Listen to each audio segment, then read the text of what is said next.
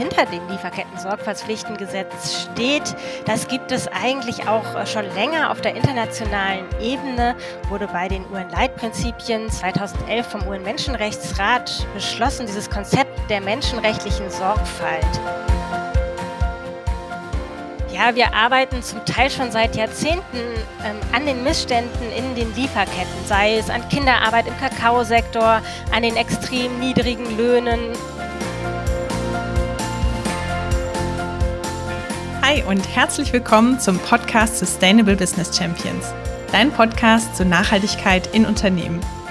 Unternehmen produzieren weltweit und verdienen damit Geld. Obst aus Ecuador, Kleidung aus Bangladesch, Elektronik mit Rohstoffen und Vorprodukten aus der ganzen Welt. Wie können Unternehmen sicherstellen, dass in ihren Lieferketten keine Menschenrechtsverletzungen und Umweltschäden entstehen? Darüber sprechen wir heute mit Eva Marie Reinwald. Eva ist Fachpromotorin für globale Wirtschaft und Menschenrechte zu den menschenrechtlichen Herausforderungen in weltweiten Wertschöpfungsketten. Sie vertritt Südwind in der Initiative Lieferkettengesetz. Mein Name ist Jasmin Horn. Ich bin Nachhaltigkeitsexpertin und sage herzlich willkommen. Hallo Eva, herzlich willkommen zu dieser Folge vom Sustainable Business Champions Podcast zum Thema Lieferketten-Sorgfaltspflichtengesetz. Und ich freue mich sehr, dass du heute hier bei uns zu Gast bist und uns einen Einblick in dieses Themenfeld gibst. Ich freue mich auch. Hallo. Eva, das Lieferketten-Sorgfaltspflichtengesetz, kurz auch Lieferkettengesetz genannt, ist am 1. Januar 2023 in Kraft getreten. Und das Gesetz regelt die unternehmerische Verantwortung für die Einhaltung von Menschenrechten in den globalen Lieferketten. Und dazu gehören beispielsweise der Schutz vor Kinderarbeit, das Recht auf faire Löhne, ebenso wie der Schutz der Umwelt. Davon profitieren die Menschen in den Lieferketten, Unternehmen und auch die Konsumenten und Konsumentinnen. Ein Fakt ist, dass in Lieferketten weiterhin Menschenrechtsverletzungen stattfinden. Themen wie mangelnder um Arbeitsschutz, Niedriglöhne, Kinderarbeit. Und in der Vergangenheit war es bisher so, dass einige Hersteller argumentierten, dass sie nicht in der Lage seien, ihre Lieferketten zu kontrollieren. Jetzt müssen sie durch dieses Gesetz global Verantwortung übernehmen. Wie ist hier deine Erfahrung? Wie war dieser Prozess bis zur Verabschiedung des Gesetzes?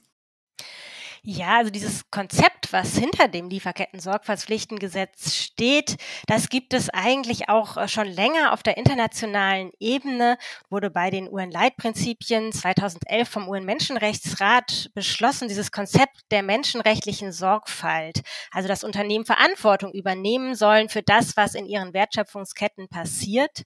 Und die Bundesregierung hat dann einen Aktionsplan dazu aufgesetzt und hat die Unternehmen erstmal freiwillig aufgefordert, äh, diesen Pflichten nachzukommen, hat aber auch festgeschrieben, dass äh, wenn sich herausstellt, dass nur wenige Unternehmen das tun, äh, man auch über eine gesetzliche Regulierung sprechen will. Und äh, da war es dann 2020 auch so weit, dass eine Untersuchung stattgefunden hat, die das auch bestätigt hat. Nur wenige der Unternehmen übernehmen umfassend freiwillig Verantwortung.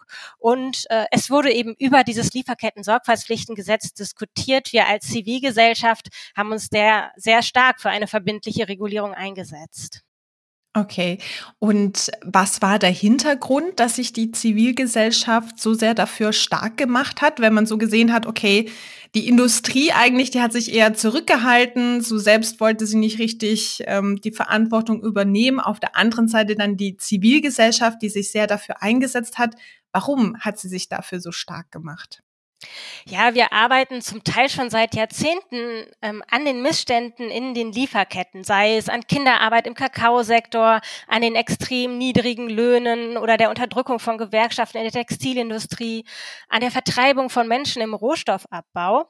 Und natürlich gibt es auch äh, Unternehmen, die diese Probleme erkennen und handeln, aber im Großen und Ganzen haben sich eben in den letzten Jahren die Bedingungen, unter denen Beschäftigte arbeiten, die Auswirkungen auch auf die Menschen vor Ort, Ort äh, nicht erkennbar verbessert. Und ähm, da äh, sehen wir eben großen, großen Handlungsbedarf. Und ähm, mit einem solchen, einer solchen gesetzlichen Regulierung wird quasi die Basis geschaffen, dass die Industrie wirklich handeln muss, dass Unternehmen wirklich die Probleme auch angehen müssen. Und darin sehen wir eben große Chancen, dass sich vor Ort etwas auch für die Betroffenen verbessert.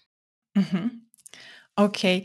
Und was genau regelt das Lieferkettengesetz? Ja, dieses Gesetz äh, verpflichtet Unternehmen auf so ja, Prozesse umzusetzen, Prozesse menschenrechtlicher Sorgfalt. Ähm, sie müssen jetzt ähm, erstmal auch Verantwortlichkeiten innerhalb ihres Unternehmens festlegen. Wer ist eigentlich äh, ja dafür verantwortlich äh, zu überwachen? Dass Menschenrechten in den Lieferketten geachtet werden, dann müssen sie sich ihre Lieferketten genau anschauen und Risiken ermitteln. Also jetzt im deutschen Lieferketten-Sorgfaltspflichtengesetz ist es so geregelt, äh, dass der Schwerpunkt dabei auf dem eigenen Geschäft und auf den direkten Zulieferbetrieben liegt ähm, und sie dahintergehend aber auch schauen müssen, wenn ihnen ein konkreter Hinweis vorliegt, dass zum Beispiel ähm, Kinderarbeit äh, vorkommt, dass es Zwangsarbeit gibt, dass die Sicherheit am Arbeitsplatz gefährdet ist oder dass keine angemessenen Löhne bezahlt werden. Diese Risiken müssen Unternehmen ermitteln und müssen dann Maßnahmen ergreifen, ganz konkret, um dagegen vorzugehen. Und äh, ja, zum Beispiel eben ja, Vorsorge zu treffen und Abhilfe zu schaffen. Und darüber müssen sie auch berichten. Mhm. Und das heißt, diese Risikobewertung, wenn man sich jetzt mal überlegt, du hast ja Beispiele genannt wie Kakaoherstellung, Textilbranche. Ich gehe mal davon aus, das Risiko hängt sehr davon von der Branche ab und auch den Ländern, wo dann produziert wird, so dass sich die Unternehmen dann daraus die, die Risiken ermitteln und bewerten können. Genau, das ist ganz wichtig, dass Unternehmen sich konkret anschauen, woher beziehe ich meine Produkte, wo äh, haben sie auch ihren Ursprung und äh, sich dann eben ähm, auch über Berichte, die schon vorliegen, von Nichtregierungsorganisationen, von Gewerkschaften, einen Überblick verschaffen, welche menschenrechtlichen Risiken gibt es vor Ort. Wenn wir jetzt das Beispiel Kakao nehmen, da ist seit Jahren bekannt, dass wir ein großes Problem mit Kinderarbeit auf den Kakaoplantagen haben und wir wissen auch, dass das ganz eng zusammenhängt mit der Einkommenssituation der Kakaobauern. Wie viel äh, bekommen sie für den Kakao, den sie verkaufen? Und äh, hier müssen Unternehmen dann auch entsprechend tätig werden. Es gibt Hilfsmittel für Unternehmen dazu, zum Beispiel ein CSR-Risikocheck, wo man auch äh, ja, Produkte aus unterschiedlichen äh, Regionen äh, dann angeben kann und schon mal Berichte, bekommt einen groben Überblick darüber, was es äh, an Risiken in diesen Wertschöpfungsketten gibt. Ähm, aber oft ist es auch wichtig, dann nochmal genau hinzuschauen mit äh, Akteuren vor Ort, mit dem Zulieferbetrieb selbst, mit äh, Gewerkschaften, mit äh, ja, VertreterInnen zum Beispiel von Anwohnern vor Ort ins Gespräch zu kommen und äh, das auch genau zu ermitteln. Okay. Und muss man dann auch wirklich alle Risiken bearbeiten oder kann man sagen, ich schaue mir mal alle Risiken an, schaue, wo sind denn die höchst, die größten Risiken, also zu priorisieren und dann mit diesen priorisierten Risiken anzufangen? Genau, das ist etwas, was das äh, Gesetz vorgibt. Ähm, wir haben eigentlich gehofft, dass mit dem Gesetz eins zu eins auch das ähm, an Anforderungen weitergegeben wird, was wir an dem internationalen Standard, an diesen UN-Leitprinzipien vorgegeben haben, dass Unternehmen sich die gesamte Wertschöpfungskette anschauen sollen und dann äh, schauen sollen, wo sind die schwersten Risiken, ähm, äh, ja, wo äh, haben wir besonders große Auswirkungen auf äh, die Menschen vor Ort. Und ähm, also wo ist das Risiko auch besonders hoch, dass eine Menschenrechtsverletzung eintritt und dann eben sagen wir, die größten Probleme auch als erstes anzugehen. Und jetzt mit dem Lieferketten-Sorgfaltspflichtengesetz wurde eine Abstufung vorgenommen, dass Unternehmen eben zuerst den eigenen Geschäftsbereich und die direkten Zulieferbetriebe anschauen sollen, da natürlich auch wieder Risiken priorisieren sollen die sie als erstes angehen und dahinterliegend eben tätig werden sollen, wenn ihnen direkte Hinweise auf Missstände vorliegen. Okay. Gut, es ist ja eher ähm, aktuell die Seltenheit, dass man sehr kurze Lieferketten hat. Also dass man das Thema jetzt beispielsweise Arbeitsbedingungen auf den Kakaoplantagen schon mit dem direkten Lieferanten abgearbeitet hat. Also es sind ja wirklich sehr lange Lieferketten. Das heißt, der direkte Lieferant ist ja eher irgendein Zwischenhändler, ähm, der nicht, ähm, wo man dann auch weniger Zugriff hat, ähm, sozusagen. Das ist wahrscheinlich das, was du auch mit der Abschwächung gemeint hast, dass es nicht durch die gesamte Lieferkette geht, sondern nur zu dem ersten Lieferanten sozusagen. Also dieser Ansatz, den die Bundesregierung da gewählt hat mit dem Lieferketten-Sorgfaltspflichtengesetz, der birgt eben die Gefahr, dass einige der großen Probleme, die sich zum Beispiel am Beginn der Wertschöpfungsketten finden, nicht als erstes adressiert werden. Und das äh, wäre eigentlich unser Wunsch gewesen. Trotzdem ist es gut, dass äh, Unternehmen jetzt handeln müssen, dass sie auch äh, ja die Risiken in den Wertschöpfungsketten sich jetzt genau anschauen sollen, dass sie erstmal auch ins Handeln kommen. Ähm, wir hätten uns da aber eine klare Orientierung auch an diesem internationalen Standard gewünscht. Okay. Und ähm, Unternehmen sind dann auch dazu verpflichtet, eine Grundsatzerklärung zu veröffentlichen. Das bedeutet, dass sie sich grundsätzlich dazu verpflichten, gehe ich mal davon aus, das Lieferkettengesetz auch einzuhalten und sich an die Menschenrechte zu halten. Genau, also das, was das Gesetz möchte, ist natürlich, dass sich die Unternehmen äh, ja auch intensiv ähm, äh, mit den menschenrechtlichen Risiken auseinandersetzen und ähm, quasi auch das gesamte Unternehmen ins Handeln kommt. Also dass auch die Strukturen im Unternehmen geschaffen werden, Verantwortlichkeiten geklärt werden und eben dieses Grundbekenntnis zur Achtung der Menschenrechte auch eben von der äh, Geschäftsführung, von der gesamten Belegschaft geteilt wird. Ähm, das ist ja eine wichtige Grundvoraussetzung des Handelns. Und was ein weiterer Punkt äh, auch ist, der in diesen Sorgfaltspflichten geregelt ist, ist, dass es auch Beschwerdemöglichkeiten geben muss. Also dass ein Unternehmen ähm, ja, Beschwerdemöglichkeiten einrichten muss, damit Betroffene äh, zum Beispiel ArbeiterInnen in der Lieferkette sich an das Unternehmen wenden können und auf Missstände hinweisen können, dass also auch die Kommunikation zu diesen Herausforderungen gestärkt wird. Und äh, diese Beschwerdekanäle, das betrifft dann aber die gesamte Lieferkette. Ja, diese Beschwerdekanäle, die äh, sollen für diese gesamte Lieferkette ähm, zugänglich sein. Es ist natürlich ein Problem auch damit verbunden, dass äh, Unternehmen jetzt nicht mit diesem Gesetz verpflichtet sind, ihre gesamte Wertschöpfungskette offen zu legen. Also äh, sie sind jetzt nicht verpflichtet, Transparenz äh, zu schaffen nach außen hin über die Adressen aller Zulieferbetriebe, darüber, äh, von welchen Minen zum Beispiel sie ähm, auch entsprechend äh, Rohstoffe beziehen. Ähm, aber ähm, natürlich äh, ist ja dieser Beschwerdemechanismus dennoch eben ein wichtiges Mittel, äh, dass Betroffene überhaupt die Möglichkeit haben, sich an das Unternehmen zu wenden. Was, hast du ein paar Beispiele für solche Beschwerdekanäle? Also ist das Beispiel eine E-Mail-Plattform, die eingerichtet wird, ähm, wo man dann die Möglichkeit hat oder ein Telefon, Hotline oder sowas oder wie kann so ein Beschwerdekanal aussehen? Ähm, genau, das können E-Mail- oder Telefon-Hotlines sein. Man äh, muss das als Unternehmen, diesen Beschwerdemechanismus, ähm, auch nicht unbedingt am eigenen Unternehmen ansiedeln, sondern kann sich auch zusammenschließen mit anderen, zum Beispiel in einer Multi-Stakeholder-Initiative für ähm, einen wirksamen Beschwerdemechanismus ähm, von dem der zuständigen Behörde, dem Bundesamt für Ausfuhrkontrolle, gibt es äh, auch einen Leitfaden, wie dieser Beschwerdemechanismus einzurichten ist dass er nämlich auch gut zugänglich sein muss äh, für die Betroffenen. Das betrifft auch die äh, Frage zum Beispiel der äh, Sprache, ähm, in der dann auch Beschwerden eingereicht werden können und die Informationen dazu zugänglich sind. Ähm, es wird zum Beispiel im Automobildialog der Bundesregierung gerade an einem äh, gut zugänglichen Beschwerdemechanismus oder einem Prototyp eines zugänglichen Beschwerdemechanismus äh, in Mexiko äh, gearbeitet.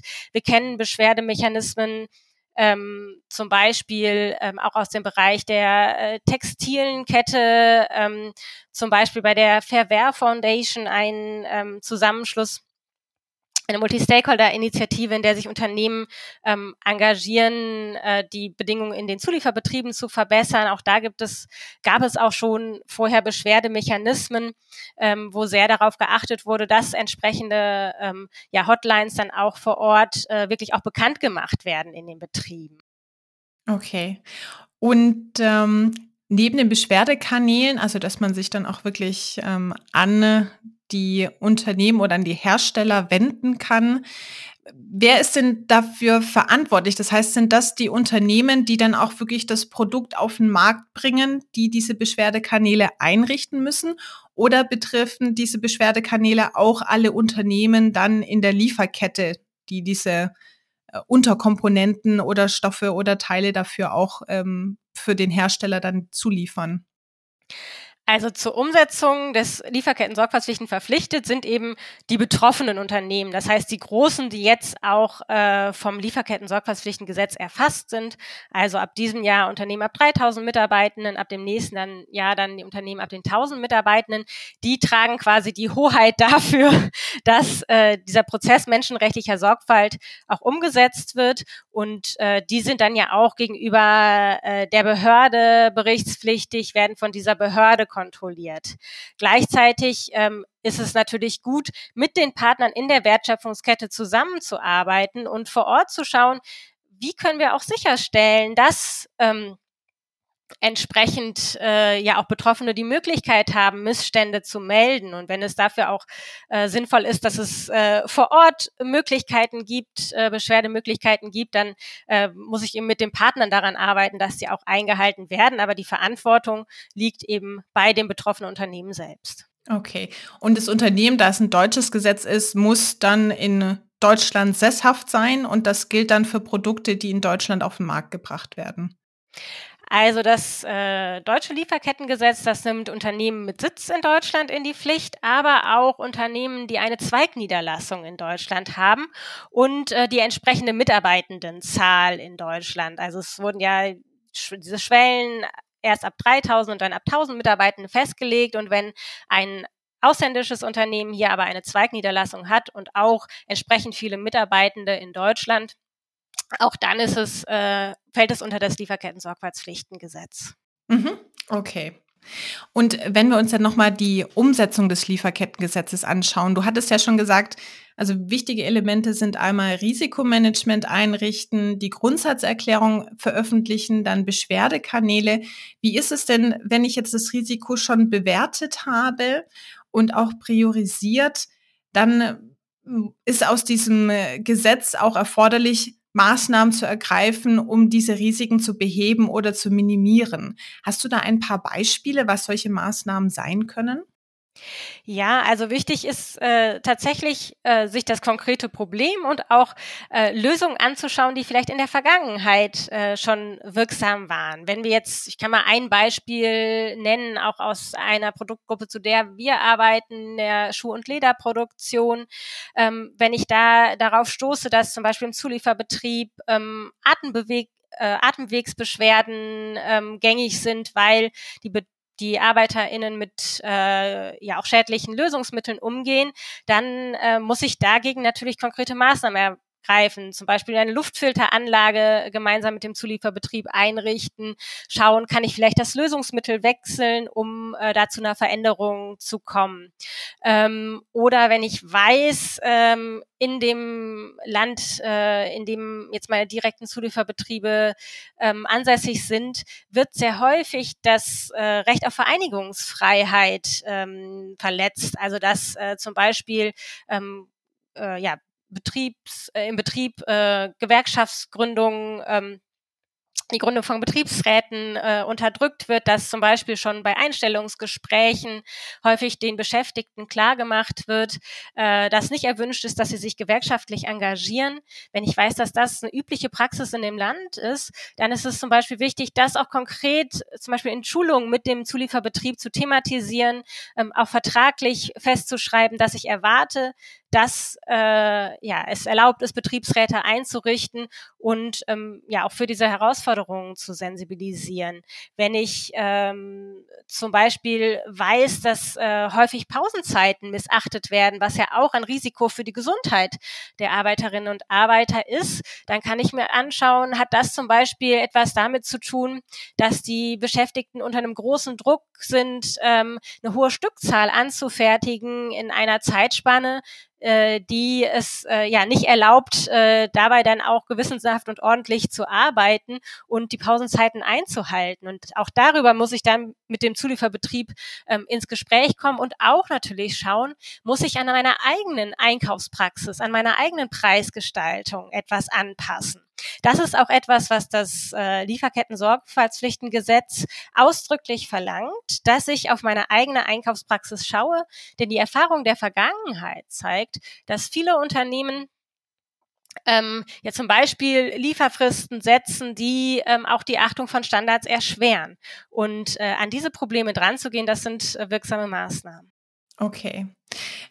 Kann da nicht äh, auch die, die Sorge sein bei dem einen oder anderen Unternehmen, wenn jetzt die Lieferfristen verlängert werden oder eben auch Pausengestaltung eingehalten wird? Das hat ja dann auch alles Auswirkungen auf die eigenen Preise, auf die Lieferzeiten, dass das dann auch negative Auswirkungen hat auf das eigene Geschäft? Ähm, also erstmal ist es äh, vom Grundsatz sicherlich auch ein Anliegen vieler Unternehmen und auch der Beschäftigten im Betrieb, äh, dass äh, die grundlegenden menschenrechtlichen Standards geachtet werden in den Wertschöpfungsketten. Und wenn das in den letzten Jahrzehnten nicht passiert ist, ähm, dann äh, bin ich, äh, haben wir da eine wirtschaftliche und gesellschaftliche Fehlentwicklung, die es jetzt zu beheben äh, nötig ist. Ähm, äh, das Gute am Lieferketten-Sorgfaltspflichtengesetz ist ja, dass alle Unternehmen jetzt in der Pflicht sind zu handeln. Das heißt, dass diese Pflicht eben auch die Mitbewerber auf dem Markt betrifft und äh, natürlich auch ein Dialog gefördert werden kann, äh, gemeinsam in der Branche zu schauen, wie können wir die großen Herausforderungen, die es auch schon länger gibt, die schon länger bekannt sind, äh, jetzt auch gemeinsam angehen und äh, da zu einem gemeinsamen Handeln kommen. Mhm, ja. Und äh, genau.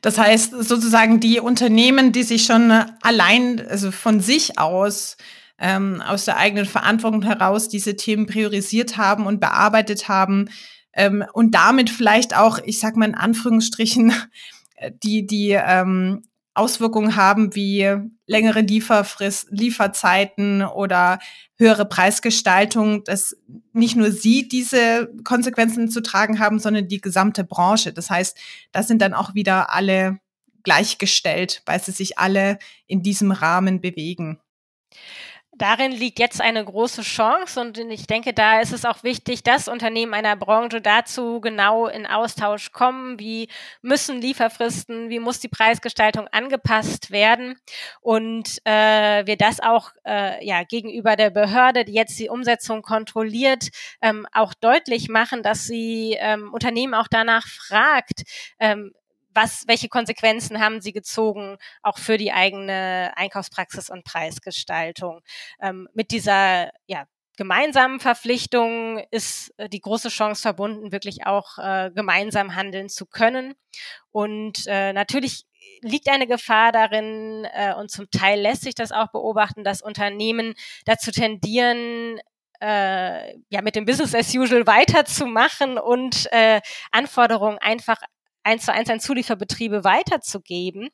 Und ähm, das äh, gilt es natürlich äh, zu verhindern, auch durch das, äh, ja, die Kontrollen und das Handeln der Behörde jetzt. Okay. Und das heißt, eins, was meinst du genau mit eins zu eins weitergeben? Also, dass sie das beispielsweise einfach diese Anforderungen, Ausschreibungen an ihre Lieferanten weitergeben und sagen, lieber Lieferant, bitte halte das ein, sonst kannst du nicht mehr an unseren Ausschreibungen teilnehmen?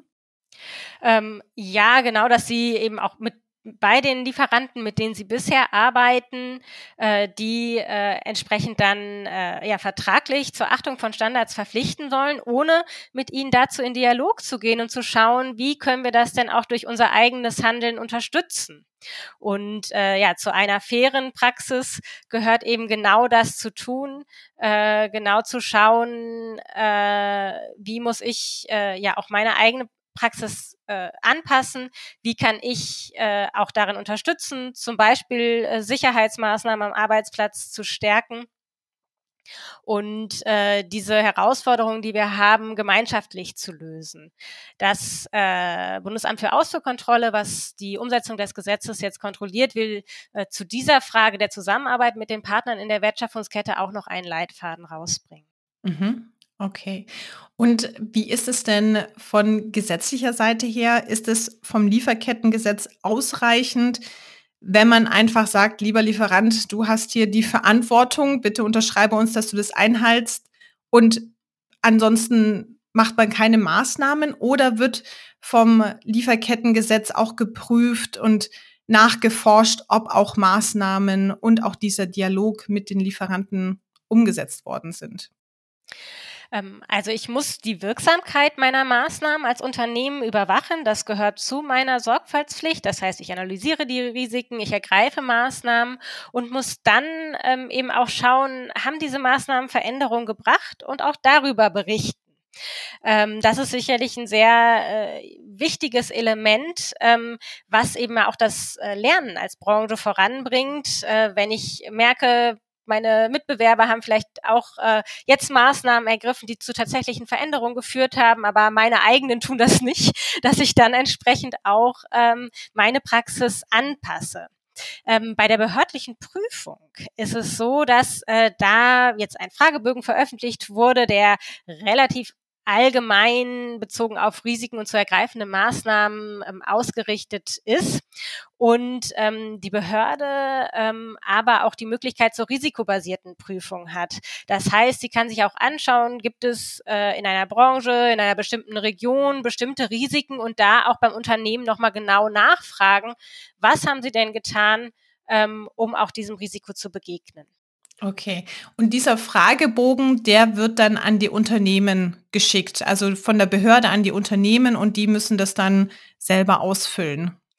Ähm, der Fragebogen, der ist auf der Website dieses Bundesamts für Ausfuhrkontrolle, also dieser zuständigen Behörde, ähm, abzurufen und äh, die Unternehmen sind eben äh, verpflichtet, mit äh, über diesen Fragebogen Bericht zu erstatten und diesen Bericht dann auch auf ihrer eigenen Website zu veröffentlichen.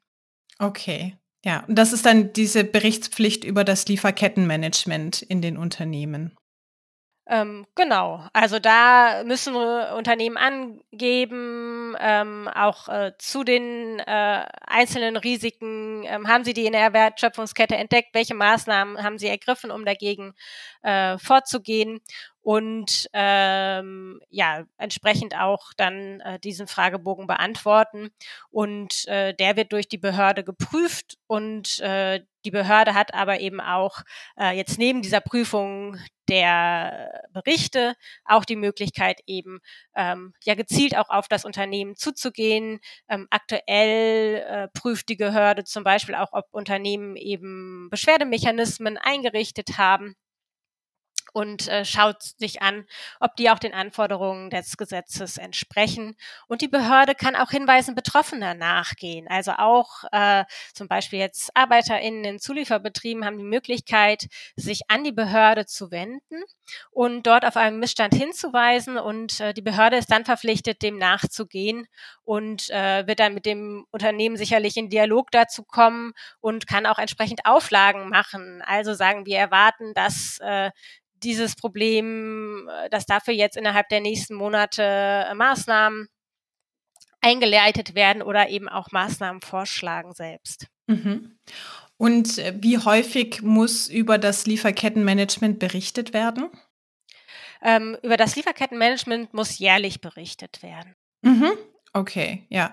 Und das heißt, die, die Mitarbeitenden in den Lieferketten, die haben zwei Möglichkeiten. Entweder die Beschwerdekanäle der Unternehmen zu nutzen oder dann auch sich direkt an die Behörde zu wenden. Genau. Die äh, haben beide Möglichkeiten und ähm, dieses Lieferketten-Sorgfaltspflichtengesetz, äh, das erwartet ja auch von den Unternehmen, dass sie entsprechend jetzt Beschwerden, die über den eigenen Beschwerdemechanismus eingehen, dass sie diesen dann auch nachgehen und äh, natürlich wird auch von behördlicher Seite äh, erwartet, wenn jetzt ein Hinweis äh, von Betroffenen eingeht, äh, wird da natürlich dann der Dialog mit dem Unternehmen gesucht. Und auch da erwartet, dass die Unternehmen äh, da dann auch angemessene Maßnahmen treffen. Mhm. Und was passiert, wenn ein Unternehmen gegen das Lieferketten-Sorgfaltspflichtengesetz verstößt?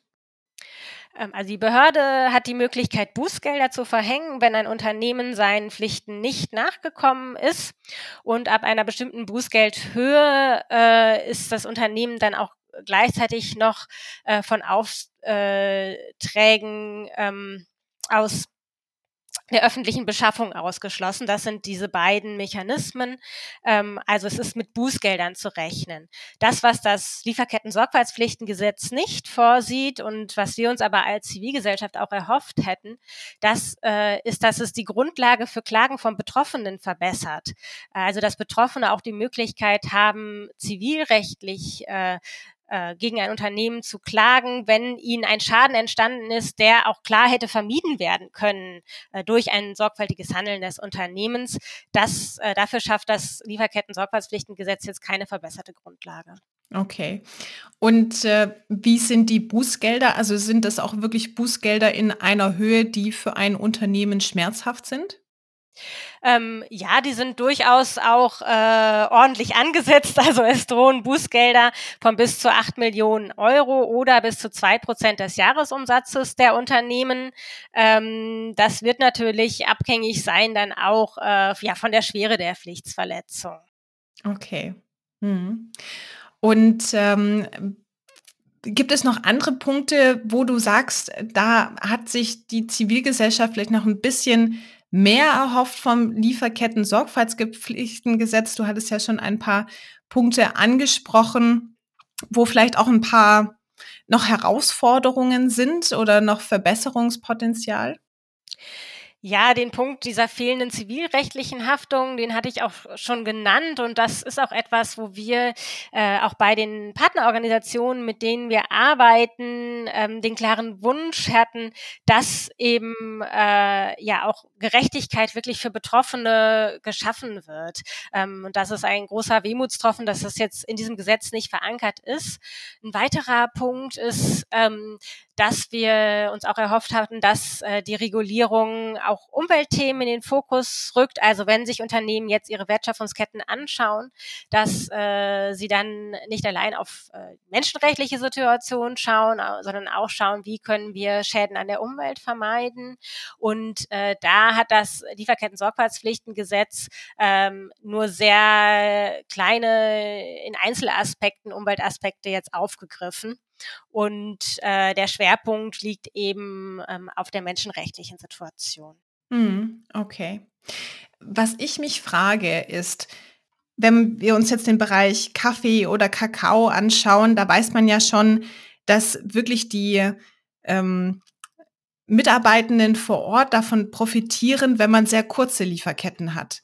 Das heißt, wenn äh, ein Kakaohersteller direkt vom Kakaobauern oder Verbänden den Kakao bezieht, dann ist es ein großer Vorteil, weil man diese langen Lieferketten nicht hat, weil man auch eine direktere Kommunikation hat zwischen Unternehmen und ähm, Produzenten.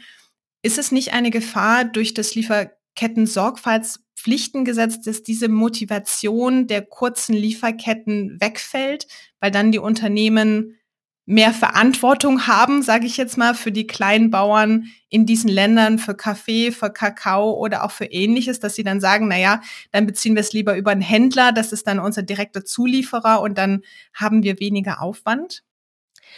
Ähm, also äh, grundsätzlich sehen wir das auch, dass es äh, wichtig wäre, oft um Probleme wirksam adressieren zu können, dass zum Teil auch Wertschöpfungsketten verkürzt werden, dass äh, also in einigen Teilbereichen spricht man dann vom Direct Sourcing, dass das Unternehmen wirklich auch äh, die Plantage kennt, von der der Kakao oder der Kaffee oder die Banane kommt. Ähm, äh, oder auch äh, natürlich äh, auch direkt jetzt zum Beispiel als Automobilkonzern mit der Mine zusammenarbeitet. Das bedeutet nicht, dass es noch Zwischenschritte dabei auch geben kann, aber äh, auch das kann ich ja mit den Zulieferbetrieben dann entsprechend äh, klären, dass aus einer bestimmten Mine Rohstoffe bezogen werden sollen und ähm, auch direkt an der Mine zum Beispiel Prozesse äh, zur Verbesserung der Situation vor Ort durchgeführt werden.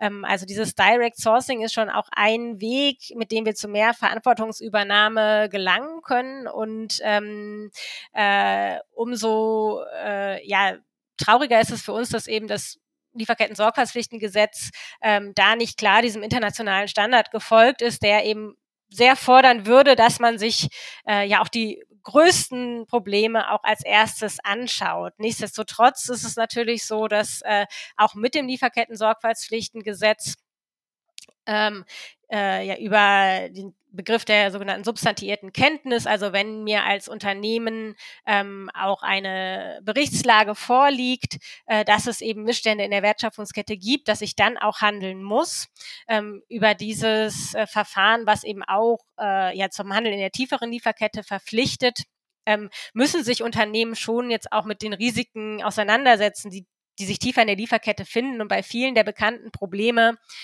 ähm, jetzt wie Kinderarbeit im Kakaosektor, da ist die Lage ja sehr eindeutig, dass diese Risiken existieren. Und äh, Unternehmen wissen aus den Medien über Berichte von Nichtregierungsorganisationen von diesen Missständen und sind eigentlich auch dort jetzt zum Handeln verpflichtet.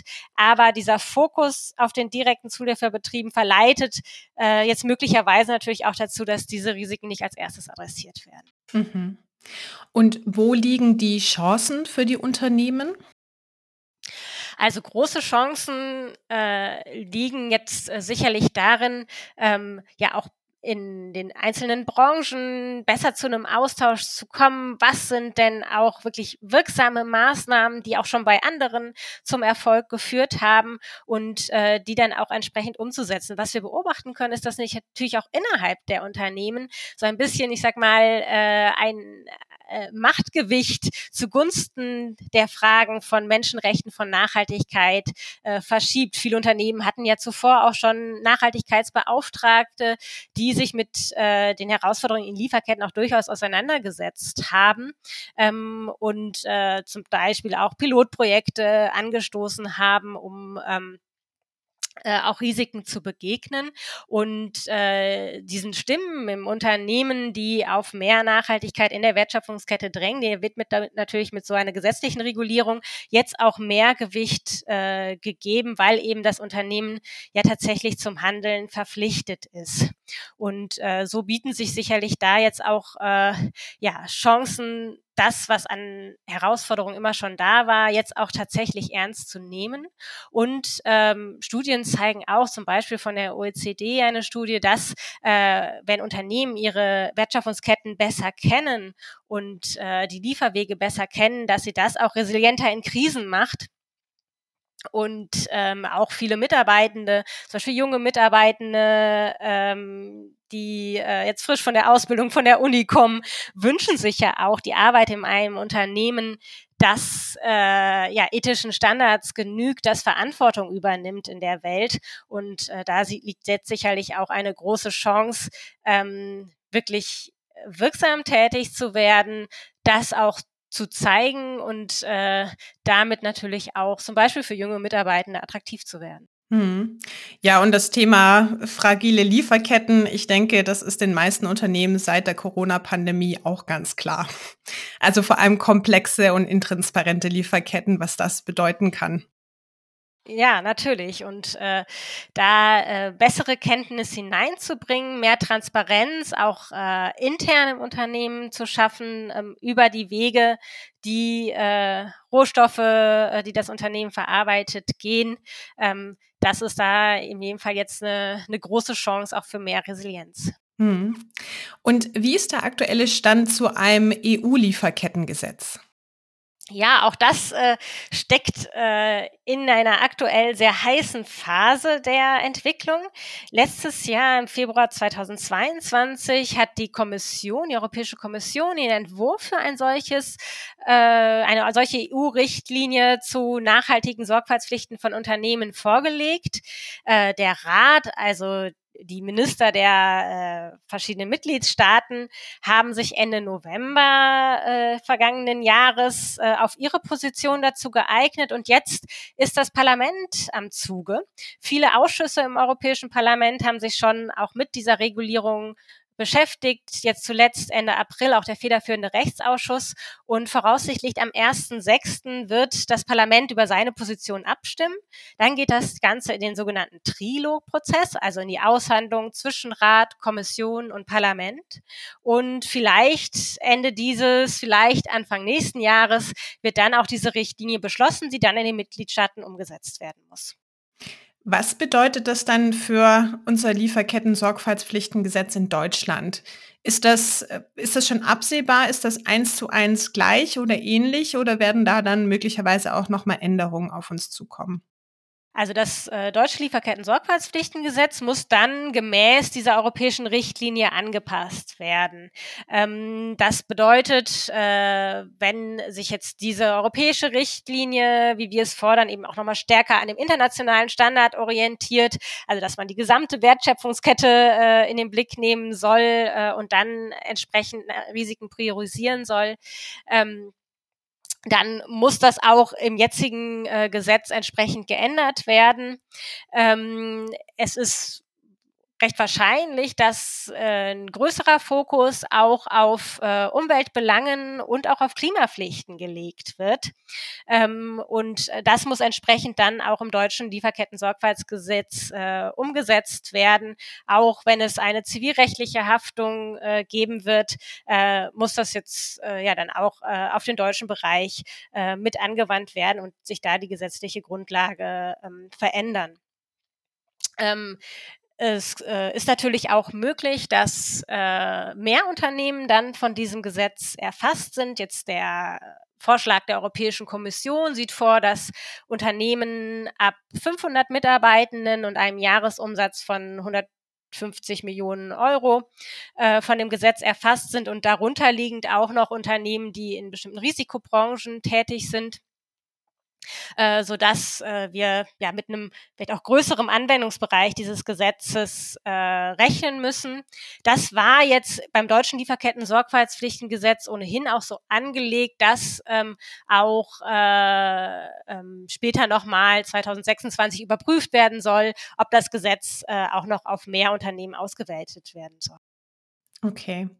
Das bedeutet, insgesamt haben wir mit dem Lieferketten-Sorgfaltspflichtengesetz in Deutschland schon eine gute Grundlage geschaffen.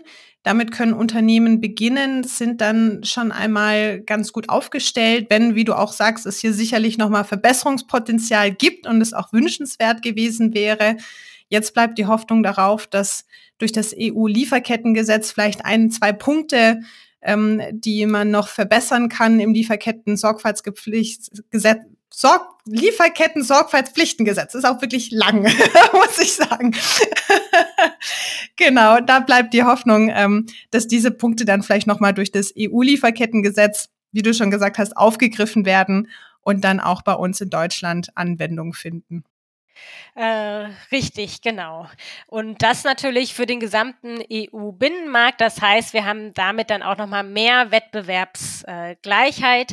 das europäische Lieferkettengesetz, das soll ähm, für Unternehmen in der EU gelten, aber auch für Unternehmen, die einen entsprechenden Umsatz in der EU machen.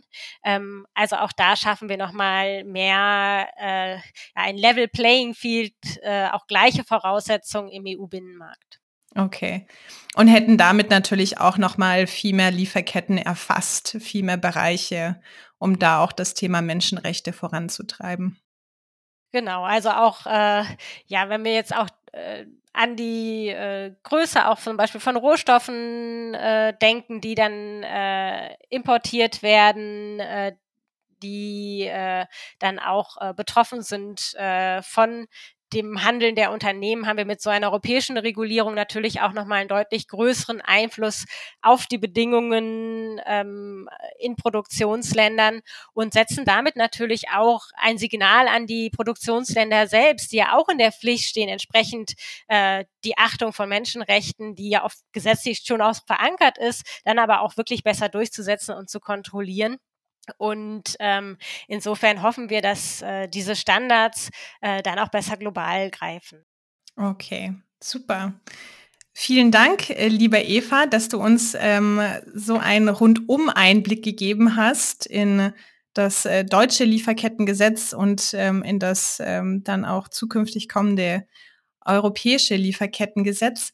Hast du für alle Hörer und Hörerinnen, die sich noch weiter dazu informieren möchten, hast du ein paar Hinweise zu Webseiten oder Links, ähm, wo man noch genauere Informationen dazu bekommen kann? Also das, äh, die Behörde, das Bundesamt für Ausfuhrkontrolle, das veröffentlicht auf seiner Website natürlich auch jetzt die Leitfäden für die äh, Umsetzung. Da gibt es schon einzelne Leitfäden zur Risikoanalyse, äh, zu diesem Beschwerdemechanismus und weitere werden dazukommen. Also das so als konkrete Umsetzungshilfe.